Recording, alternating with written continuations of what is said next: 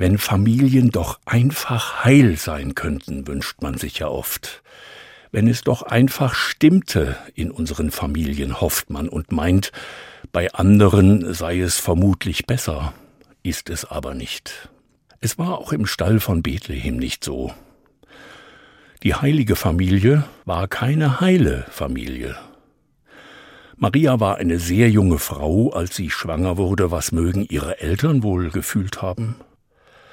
Josef überlegte sehr lange, ob er bei Maria bleiben soll, wenn doch das Kind nicht von ihm ist. Ein Engel muss ihm erst einen kräftigen Schubs geben.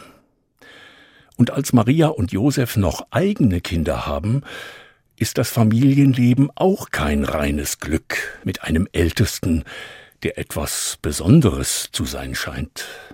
Nein, heil war die heilige Familie nicht. Heil müssen Familien nicht sein, das ist ein falscher Traum. Der bessere Traum wäre Ehrlichkeit. Dass man sich einfach erträgt in den Familien, das Anderssein der anderen möglichst achtet. Wir müssen einander nicht dauernd verbessern oder erziehen. Jede und jeder sollte sein dürfen, wie er oder sie gerade ist. Man muss auch nicht laut werden, dauernd etwas richtigstellen oder immer recht haben wollen. Man sollte sich zu Weihnachten einfach aneinander erfreuen und dann versuchen, einander beizustehen.